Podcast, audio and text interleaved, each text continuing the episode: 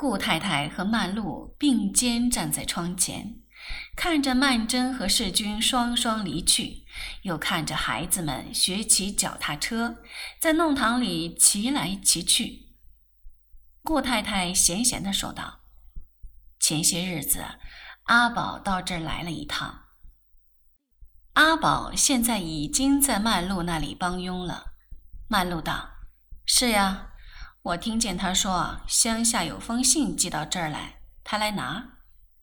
顾太太道：“嗯，呃，姑爷这一向还是那样。”曼璐知道，一定是阿宝多事，把洪才最近花天酒地的行径报告给他丈母娘听了，便笑道：“这阿宝就是这样多嘴。”顾太太笑道。你又要说我多嘴了，我可是要劝劝你，你别这么一看见他就跟他闹，伤感情的。曼璐不语，他不愿意向他母亲诉苦，虽然他很需要向一个人哭诉，除了母亲也没有更适当的人了，但是他母亲劝慰的话从来不能够骚到痒处。常常还使他觉得啼笑皆非。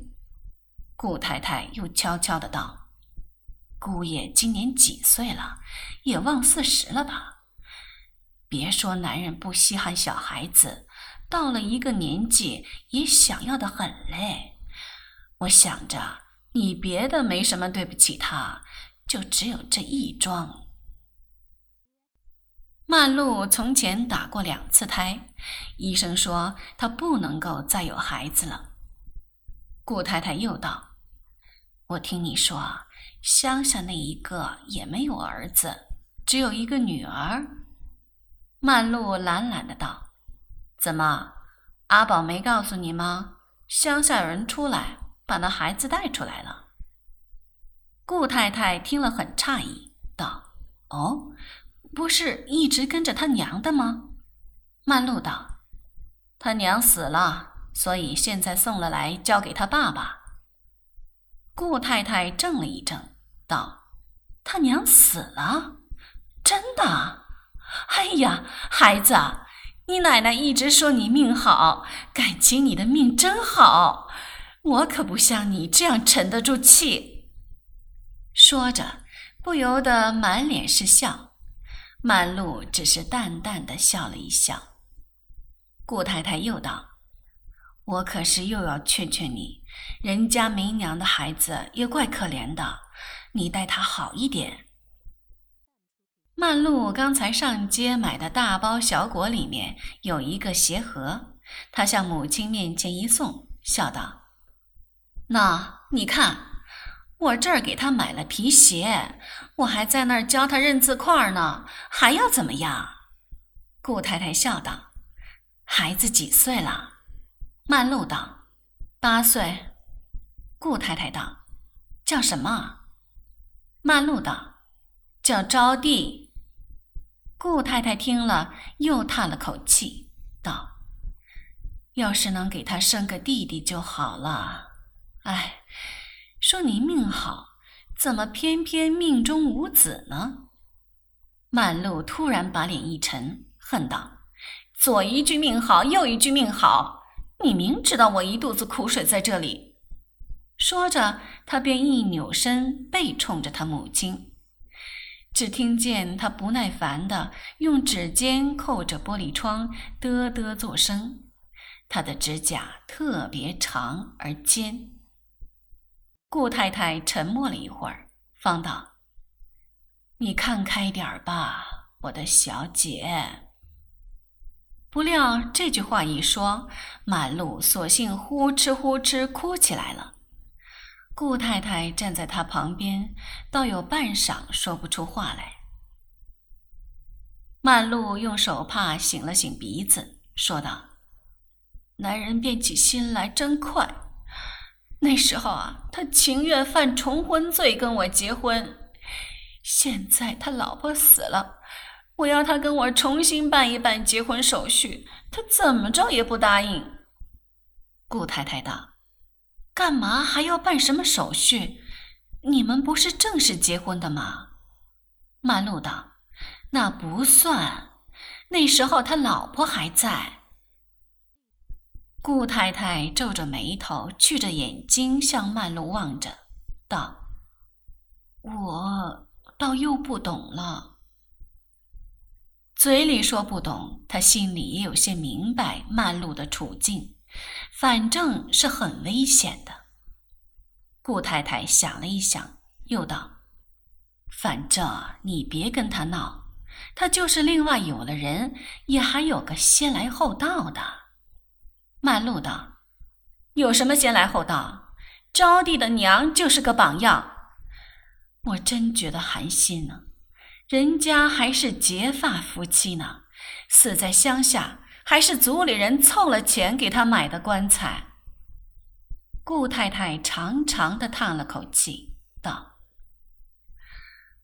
唉，说来说去还是那句话，你要是有个儿子就好了。这要是从前，就又好办了。太太做主给老爷弄个人，借别人的肚子养个孩子。这话我知道，你又听不进。”他自己也觉得这种思想太落伍了。说到这里，不由得笑了一笑。曼璐便也勉强笑了笑，道：“得了，得了，妈。”顾太太道：“那么你就领个孩子。”曼璐笑道：“得了，家里已经有个没娘的孩子，再去领一个，开孤儿院啊。”母女俩只顾谈心，不知不觉的天已经黑下来了。房间里黑洞洞的，还是顾老太太从外面一伸手把灯打开了，笑道：“怎么摸黑坐在这儿？我说娘俩上哪儿去了呢？姑奶奶今天在这儿吃饭吧？”顾太太也向曼璐说：“我给你弄两样清淡些的菜。”帮你不会吃坏，曼璐道：“那么我打个电话回去，叫他们别等我。”他打电话回去，一半也是随时调查洪才的行动。阿宝来接电话，说：“姑爷刚回来，要不要叫他听电话？”曼璐道：“嗯，不用了，我也就要回来了。”他挂断电话就说要回去，他祖母不知就里，还再三留他吃饭。他母亲便道：“让他回去吧，他姑爷等着他吃饭呢。”曼璐赶回家去，一进上楼，来到卧室里，正碰见洪才往外走。原来他是回来换衣服的。曼璐道：“要上哪儿去？”洪才道：“你管不着。”他顺手就把房门砰一关，曼璐开了门追出去，洪才已经一阵风走下楼去，一阵香风。那名叫招娣的小女孩偏赶着这时候跑了出来，她因为曼璐今天出去之前告诉她的，说给她买皮鞋，所以特别兴奋。她本来在女佣房间里玩耍。一听见高跟鞋响，就往外奔，一路喊着：“阿宝，妈回来了！”她叫曼璐，叫妈。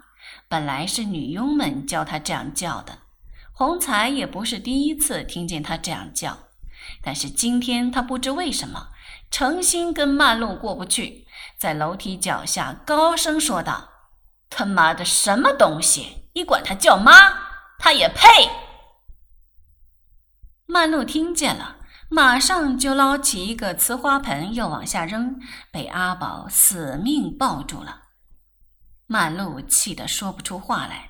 红彩已经走远了，他方才骂道：“谁要他那个拖鼻涕丫头做女儿？小叫花子，乡下佬，送给我我也不要。”他恨死了那孩子。两只眼睛眨巴眨巴，站在旁边看着这一幕的演出。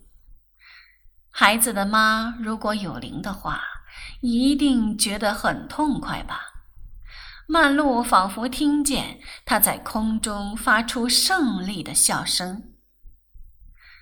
自从招娣来到这里，曼璐本来想着，只要把他笼络好了，这孩子也可以成为一种感情的桥梁。洪才虽然薄情，父女之情总有的，但是这孩子非但不是什么桥梁，反而是个导火线。夫妻吵闹，有他夹在中间做个旁观者，曼璐更不肯输这口气，所以吵得更凶了。那女孩子又瘦又黑，小辫子上扎着一截子白绒线。呆呆地站在那里望着他，他真恨不得一巴掌打过去。他把他带回来的那只鞋盒三把两把拆散了，两只漆皮的小皮鞋咕噜噜滚下地去。他便提起鞋来，在上面一阵乱踩。皮鞋这样东西偏又特别结实，简直无法毁灭它。结果，那两只鞋被他滴溜溜扔到楼底下去了。在招娣的眼光中，一定觉得曼璐也跟他父亲一样，都是喜怒无常。曼璐回到房中，晚饭也不吃，就上床睡了。阿宝送了个热水袋来，给他塞在被窝里。他看见阿宝，忽然想起来了，便道。你上次到太太那儿去说了些什么？我顶恨佣人这样搬弄是非。阿宝到现在还是称曼璐为大小姐，称她母亲为太太。阿宝忙道：“我没说什么呀，是太太问我。”曼璐冷笑道：“哦，还是太太不对。”阿宝知道他正是一肚子的火没处发泄，就不敢言语了。悄悄的收拾收拾，就出去了。今天睡得特别早，预料这一夜一定特别长。曼璐面对着那漫漫长夜，好像又走过一个黑暗的甬道，她觉得恐惧，然而还是得硬着头皮往里走。床头一盏台灯。一只钟，一切寂静无声，只听见那只钟滴答滴答，显得特别响。曼璐一伸手就把钟拿起来，收到抽屉里去。一开抽屉，却看见一堆小纸片，是他每天教招娣认的字块。曼璐大把大把的捞出来，往痰盂里扔。其实。这时候，他的怒气已经平息了，只觉得伤心。背后画着稻田和猫狗牛羊的小纸片，有几张落在痰盂外面和他的拖鞋里面。曼璐在床上翻来覆去，思前想后，他追溯到洪才对他的态度恶化是什么时候开始的。就是那一天，他妹妹到这里来探病。后来那天晚上，洪才在外面吃醉酒回来，以风作邪的向他表示他对他妹妹有野心，被他骂了一顿。要是真能够让他如愿以偿，他倒也许从此就好了，不出去胡闹了。他虽然喜新厌旧，对他妹妹。倒好像是一片痴心。他想想真恨，恨得他牙痒痒的。但是无论如何，他当初嫁他的时候是打定主意跟定了他的。他准备着粗茶淡饭过这一辈子，没想到他会发财。既然发了财了，他好像买奖券中了头奖，难道到了儿还是一场空？有一块冰凉的东西贴在脚背上，热水袋已经冷了，可以知道时候已经不早了，已经是深夜。更深夜静，附近一条铁路上有火车驰过，萧萧的鸣着汽笛。他母亲那一套妈妈经，他忽然觉得不是完全没有道理的。有个孩子就好了，借别人的肚子生个孩子，这人还最好是他妹妹。一来是洪才自己看中的，二来到底是自己妹妹容易控制些。母亲替他出主意的时候，大概绝想不到他会想到二妹身上。他不禁微笑，他这微笑是稍微带着点狞笑的意味的，不过自己看不见罢了。然后他突然想到：“我疯了！我还说洪才神经病，我也快变成神经病了。”他竭力把那种荒唐的思想打发走了。然而他知道，他还是要回来的，像一个黑影，一个野兽的黑影。他来过一次，就认识路了，咻咻的嗅着认着路，又要找到他这儿来了。他觉得非常恐怖。